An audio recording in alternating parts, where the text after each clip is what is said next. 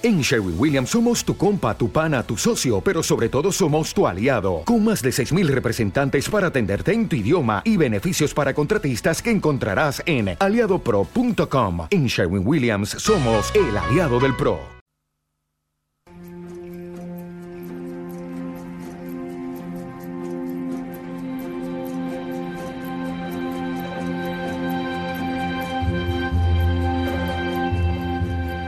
Capítulo anterior habíamos visto la influencia de Grecia y Roma en la civilización y la conformación de Occidente. Hoy vamos a ver cómo animales, plantas y escritura a modo de síntesis nos, re- nos representan en ese cambio de la globalización a través de la historia. Entonces la pregunta es, ¿qué es la historia?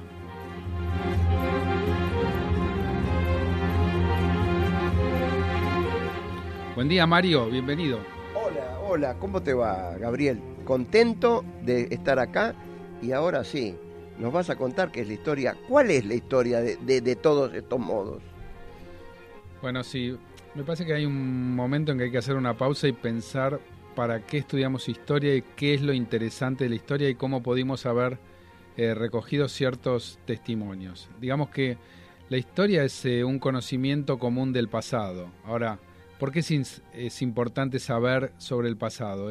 Digamos, ¿cómo, ¿cómo nos ayuda esto? Por, digamos, los animales necesitan la historia, nuestros an- antepasados, digamos, eh, tenían algún sentido de la historia de lo que era, por ejemplo, la época paleolítica.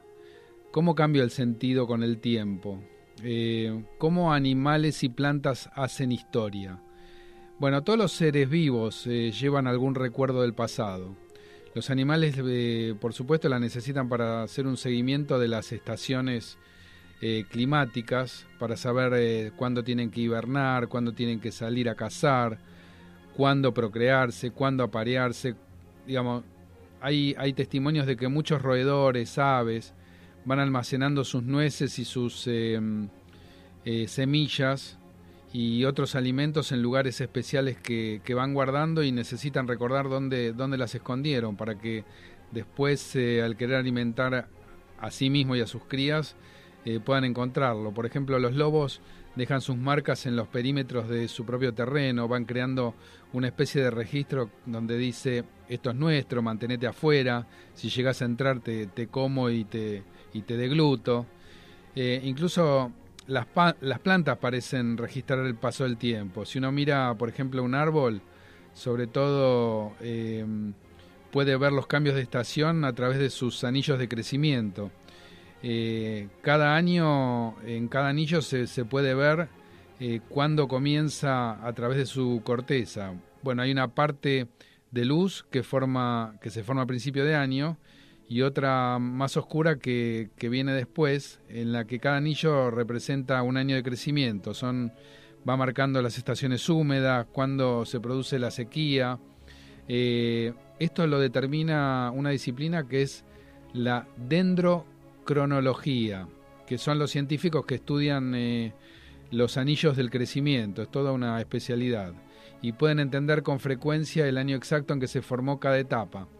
También se puede ver eh, la evidencia de los fenómenos climáticos como, por ejemplo, eh, si hubo sequía, como habíamos dicho, si fue una estación húmeda o si hubo algún incendio forestal.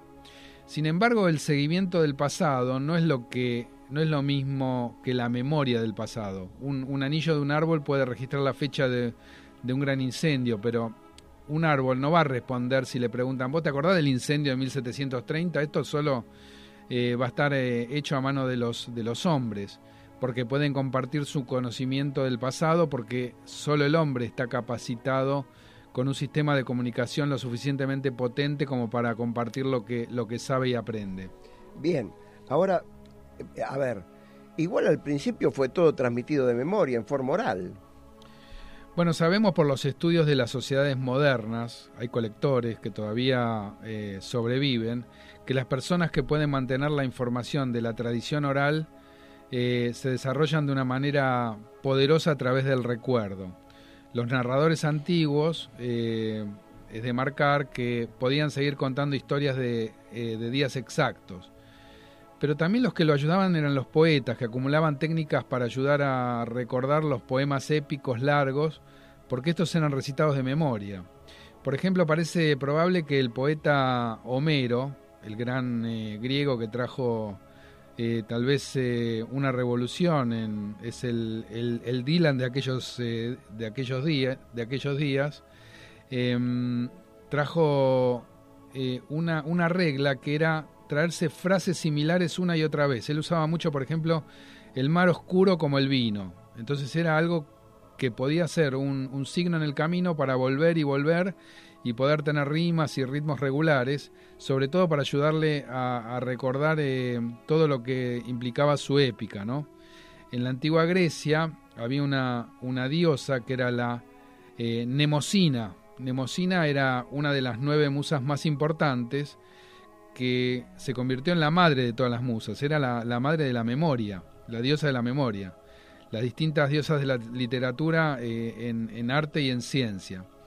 La, palabra moderna de, que refiere a ella eh, viene deriva en mnemotécnica, que es lo que significa una, una, una técnica donde se puede usar para el recuerdo. Pero nuestra comprensión del aprendizaje colectivo viene desde el principio, es decir, se compartían ideas no solo de dónde están los lazos los pozos de agua o dónde están los leones, sino también, eh, por ejemplo, qué árbol se incendió o quién peleó con quién a más, allá del río, o incluso los acontecimientos eh, geológicos anteriores, donde hubo un terremoto, donde hubo algún cataclismo, etc.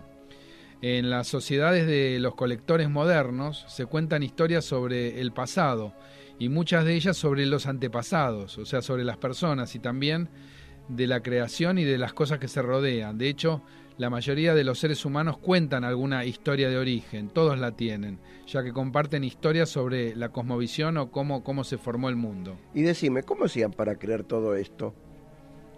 Bueno, nosotros no sabemos si la gente que contó esta historia creyó que era literalmente cierto, pero siempre hay alguna forma de pensar acerca de cómo las cosas llegaron a ser como son. Eh, por ejemplo, los blombos en Sudáfrica eh, pintaron colores diferentes hace ya más de 70.000 años y contaron historias sobre el pasado. Eh, y se lo fueron pasando de generación en generación, de una tribu a la otra, y quizás también la ilustración y la grabación se basaba en la propia memoria. Es decir, no sabemos si eran testigos oculares de eso, pero tal vez eran historias que ellos, a las cuales se, refirió alguien y ellos la ilustraron. Sabemos por los estudiosos que las sociedades modernas de los colectores puede que no se note la información y haya una tradición oral más fuerte que lo que esté pasando ahora y se desarrolla esto de una manera muy poderosa. Los, los, los eh, que cuentan las historias, los antiguos, podían seguir contando historias diarias y los poetas podían haber tenido, como decíamos antes, las técnicas para recordar esos poemas éticos. Eh, es decir, que todo esto eh, hacía acordar a las grandes epopeyas. Eh, pero aún en las sociedades con escritura, y esto es lo importante, la memoria sigue siendo una habilidad admirada. El filósofo romano Agustín de Hipona es un buen ejemplo porque tenía un amigo que podía recitar eh, las obras del poeta Virgilio de, adelante hacia el final y de atrás para adelante, o sea, un, verdadero, una verdadera curiosidad. En el mundo musulmán era muy común memorizar eh, todo el Corán. Pensemos que el Corán se empezó a escribir después del siglo VII. La gente continuó desarrollando formas de memorización, como caminar con su imaginación a través de un, de un edificio, por ejemplo, en los que había colocado objetos y cada uno era un obstáculo para recordar algo especial. Es decir, la historia se basa en registros. Hoy, sin embargo, eh, esperamos que la escritura de la historia propiamente dicha sea la base no de la memoria del, historiador, sino de tener pruebas y en su mayoría alguna evidencia escrita, porque si no, no está bueno. Porque está el caso de que viene el profe de historia y te dice, bueno, resulta que eh, en la Primera Guerra Mundial empezó aproximadamente en 1914, porque eso es lo que el padre de mi abuela le había dicho. Eh, bueno, hoy es una afirmación que queda definitivamente al margen, ¿no? La historia sobre la base de los registros escritos aparece bastante más tarde en la historia humana y es la que la hace fuerte. Los primeros registros eh, escritos se van a remontar a hace casi 5.000 años en Egipto y en Sumeria, ¿no? en el imperio sumerio. Eh, los registros que hicieron ellos se, se, hicieron utilizando cañas para hacer marcas y de ahí nace el sistema cuneiforme, porque en realidad lo hacen en forma de cuña sobre las arcillas, que luego las cocinaban y se endurecían. Y así muchas de estas tablitas de arcilla sobrevivieron hasta el día de hoy. Y los eruditos todavía pueden leerlo. Es decir, los registros más antiguos tenían la, pista de propiedad, es decir, ¿qué registraban? Propiedades, ganado, eh, ovejas, eh, cantidad de vacas, eh, trigo, sorgo, la cantidad de, granos que se podía tener, es decir, era una contabilidad. Pero incluso eso, que es la historia de, una determinada, de, algo parcial, es tremendamente importante porque proporciona los detalles de cómo se vivía. En pocos siglos se empieza a encontrar la, elaboración de crónicas escritas, eh, tales como, por ejemplo, la epopeya sumeria de Gilgamesh, el rey de Uruk. Eh, también podemos encontrar historias de inundaciones, de dioses, de la creación del mundo, entre las que encontramos las escrituras eh, judías, la Biblia cristiana y, por supuesto, el Corán que antes habíamos nombrado. Donde quiera que apareció la escritura se utiliza para escribir historias del pasado. Ahora, no todos leen. Bueno, eso es importante, no todos leían, esta, es la verdad, es decir, se dejaban escrito, pero tal vez era para un elito, para decir, bueno, eh, quiero ayudar a, recordar. A pesar de que la mayoría de las personas no eran capaces de leer o de escribir, em, eh, esos dichos comenzaron a convertirse en la base de las nuevas historias. Los documentos escritos comenzaron a ser vistos como de mayor autoridad, mucho más que lo de la historia oral, eh, ya que una vez que algo se escribió parecía que era mucho más difícil de cambiar como historia misma, ¿no? Entonces daba una, un realce de, veracidad. La importancia de las evidencias volvió más eh, interconectadas a las sociedades y la gente empezó a comparar entre las diferentes historias del pasado que ahora dicen, ¿qué versión es la más verdadera? Veamos una representación moderna de los orígenes humanos, por ejemplo. Dice, Nuestros antepasados homínidos evolucionaron durante varios millones de años. Sin embargo, durante el último millón de años la especie apareció con cerebros más grandes y nuestra propia especie, los Homo sapiens, probablemente apareció hace unos 200.000 años. Sabemos esto porque tenemos restos fósiles de individuos que parecen idénticos a los humanos modernos y empezar a encontrar evidencias en innovación tecnológica y actividad simbólica es lo que nos hace diferentes. Es decir, esta es una cita que, típica de alguien que está escribiendo historia de hoy, porque se tiene que basar eh, eh, básicamente en la evidencia. Es decir, sin esa evidencia es como que no existe o pasa por charlatán. Entonces, donde no están compitiendo versiones del pasado, se tienen que dar evidencias propias si se desea ser tomado seriamente. Bien, esto es hermoso. Ahora decinos, más o menos, ¿cuándo comienza esto? Bueno, esto empieza hace unos eh, dos mil años en los escritos eh, de algunos de los historiadores más grandes de la época clásica, por ejemplo Herodoto en Grecia o en eh, Sima Qian en, en, en China. ellos dos vivían en mundos donde los diferentes pueblos hicieron diferentes afirmaciones sobre el pasado, sobre los orígenes, sobre distintos registros. Por lo tanto, entienden la necesidad de basar sus dichos o sus historias sobre el pasado con pruebas fehacientes, siempre que sea posible.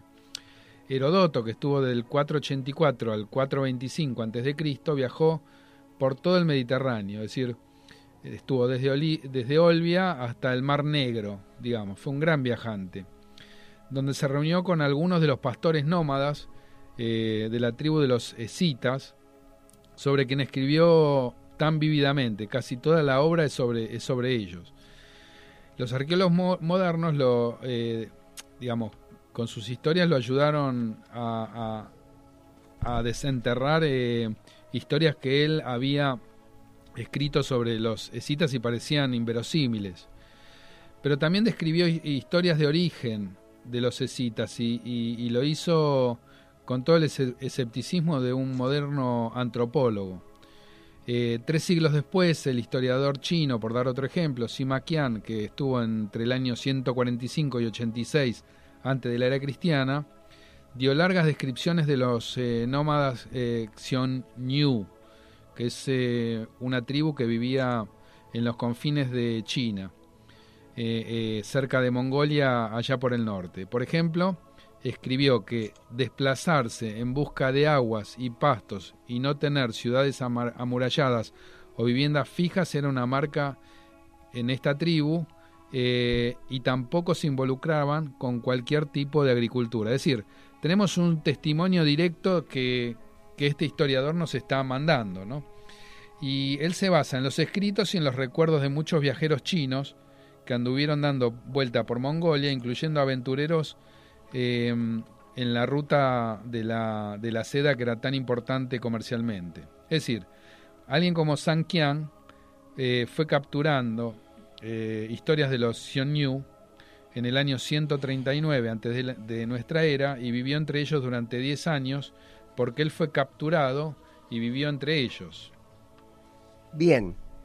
¿Y siguió siendo siempre igual?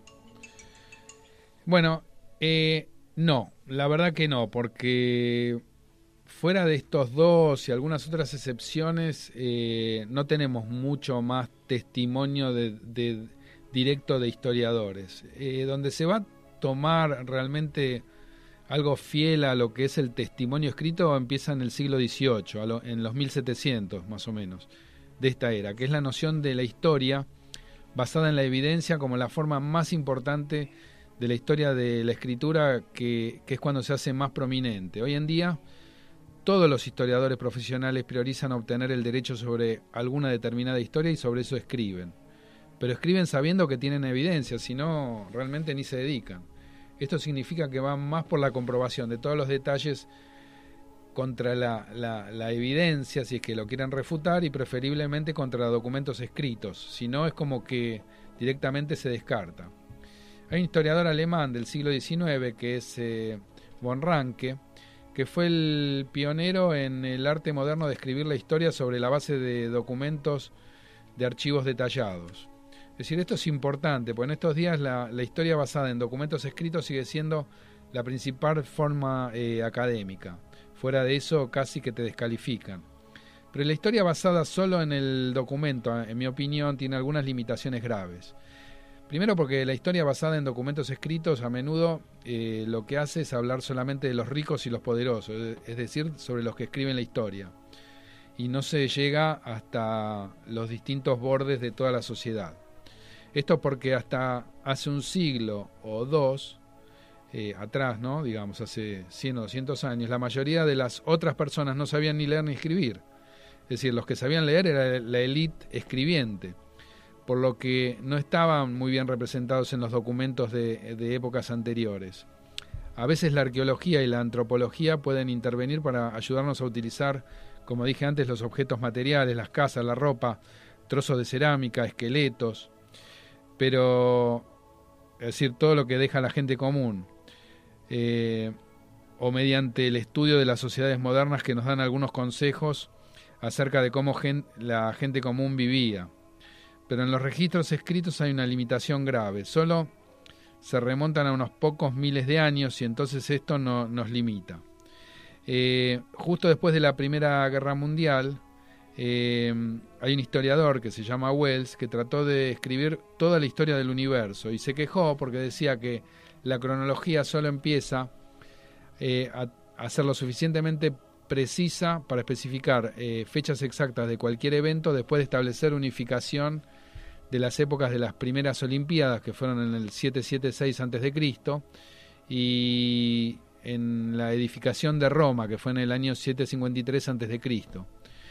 Pero solo en la mitad del siglo XX empezaron la búsqueda de forma precisa de eventos de citas que ocurrieron antes de todo esto, es decir, antes de estos registros escritos. Entonces, en la época, de, digamos, en la década de 1950, hay un químico americano, William Liebert, que mostró que se puede utilizar la descomposición de los materiales radiactivos, tales como el carbón el carbono 14 para fechar objetos como huesos o restos de alimentos que contenían carbono. Así es como se utiliza esa técnica y es tan, y es exitoso. Es decir, el trabajo de Libby fue el comienzo de una revolución cronométrica, es decir, una serie de nuevas técnicas que nos llevó a relacionar eventos con el pasado distante y nos derivó al Big Bang, ni más ni menos, hace unos 14 mil millones de años. Es decir, estas fechas hicieron posible para nosotros escribir y enseñar la historia grande. O sea que hemos conseguido estudiar mejor el pasado.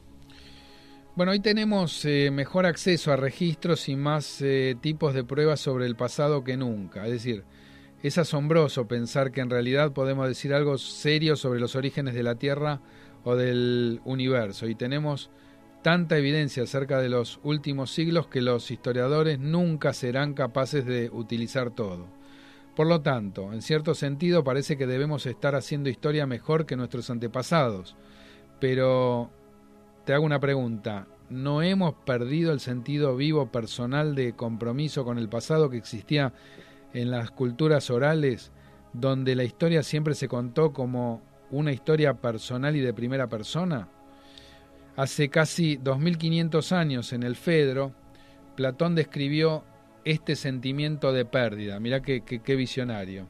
En este diálogo, Sócrates dice cómo el dios egipcio Tot, que afirmó haber inventado la escritura, se jacta de que su invento podría mejorar las memorias de las personas. El rey Tamus, también un dios egipcio, eh, respondió que esto era absurdo.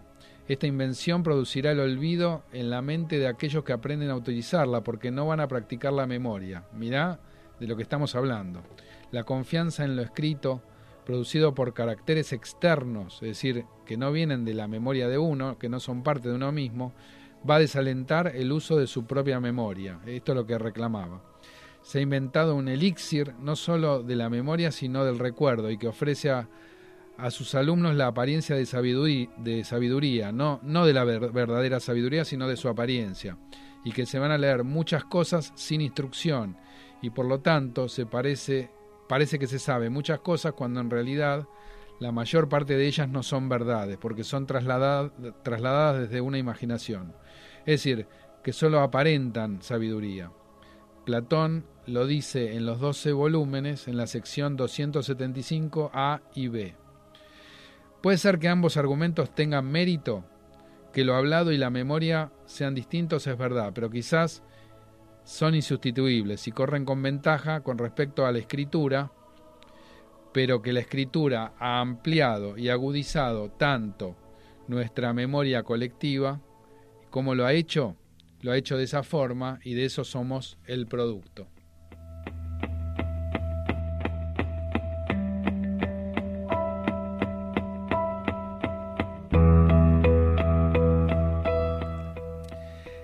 Próximo capítulo veremos por qué no fue África la primera en realizar la revolución agrícola.